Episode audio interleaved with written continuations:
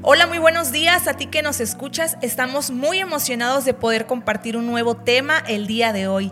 A ti que vas camino a tu trabajo, a tu casa o que estás en la comodidad de tu hogar, te invitamos a que te quedes con nosotros para poder aprender juntos de lo que nuestra querida invitada tiene preparado para nosotros. Y el día de hoy nos acompaña alguien a quien queremos mucho, es nuestra hermana Alejandra, la cual trae un tema súper importante el día de hoy.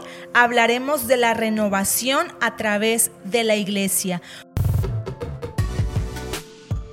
Hola Alejandra, qué gusto tenerte el día de hoy aquí con nosotros. Antes de empezar, te recordamos que estamos en nuestro podcast favorito, Hoy me vuelvo a levantar.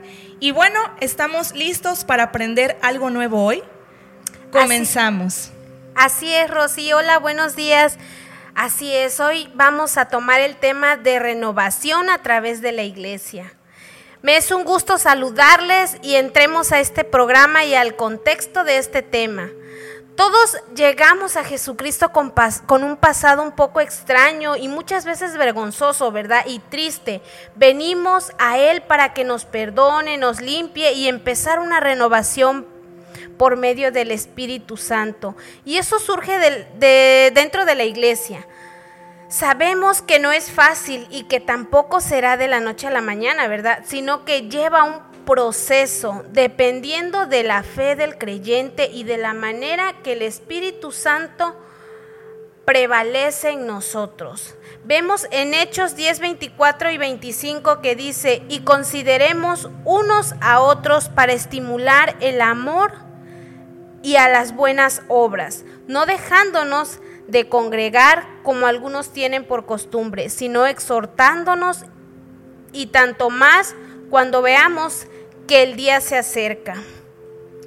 Así es, queridos oyentes, esa renovación que vamos a poder tener como cristianos la vamos a poder realizar a través de nuestra iglesia, recibiendo el Espíritu Santo, volviendo a nacer de nuevo, creando ese, ese amor de Dios en nuestro corazón y no nada más asistiendo, ¿verdad? Como a veces lo hacemos de domingo o de cuando puedo, sino tener una intimidad más con Dios y tomar su palabra para hacer nuestra guía y nuestro camino. Muy bien, hermanos hermana Alejandra, y nos has comentado que aparte de todo esto que nos estás, nos estás compartiendo, tienes algo más interesante que decirnos esta mañana. Así es, Rosy. Como les mencionaba hace un momento, todo lleva un proceso y no es fácil. Y más cuando tu familia o tu entorno con el que convives son inconversos, ¿verdad? No entienden tu propósito de renovación. Leía yo en Romanos 12:2 que dice, no, es, no nos conformemos a este siglo, sino transformaos por medio de la renovación de vuestro entendimiento, para que comprobéis cuál sea la buena voluntad de Dios, agradable y perfecta. Hoy que, hoy que me escuchas, quiero decirte que así como yo creo que algunos de ustedes han pasado en su vida esa situación donde la familia cree muchas veces que los hemos hecho a un lado por la religión o por diversas situaciones, ¿no? Pero creo que es un apego, es una obediencia que todos debemos de tener y es el sentir, ¿no?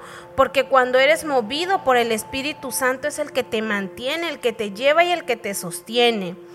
Y, y te sientes mal y al momento te sientes bien, ¿no? Porque sientes que defraudas o que estás dañando a alguien. Pero quiero invitarte a que, a que te sientas convencido y te sientas feliz de lo que estás haciendo, porque es a Dios a quien estás honrando con tu obediencia. Eh, Isaías 40, 31 nos dice, pero los que esperan en Jehová tendrán nuevas fuerzas, levantarás las alas como las águilas, correrás y no te cansarás, caminarás y no te fatigarás. Eh, cuando te sientas triste, ora al Señor y repite este Salmo 51, 10, del 10 al 12. Crea en mí, oh Señor, oh Dios, un corazón limpio y renueva un espíritu recto dentro de mí. No me eches de delante de ti y no quites de mí tu Santo Espíritu. Vuélveme a el gozo de tu salvación y espíritu noble me sostenga. Así es, queridos oyentes, nuestra renovación tiene que empezar por nuestro corazón y el que va a ser que se encargue de que eso suceda es únicamente nuestro gran y querido Dios. También esa renovación puede llegar a tu vida a través de la oración y también, ¿verdad? Poniendo siempre en el centro de tu corazón al Señor, que es el que siempre está con nosotros día y noche. Bueno, le damos muchas gracias a la hermana Alejandra por habernos compartido este tema y te recordamos que somos Pan de Vida Puente Moreno y tenemos servicios los días a las 8 de la noche y los domingos te invitamos a dos servicios a las 11 de la mañana y a las 5 de la tarde. Ha sido un honor compartir este tema con ustedes. Deseamos que Dios siempre esté presente en sus vidas y que la bendición de Él los acompañe a donde quiera que usted vaya. Hasta la próxima.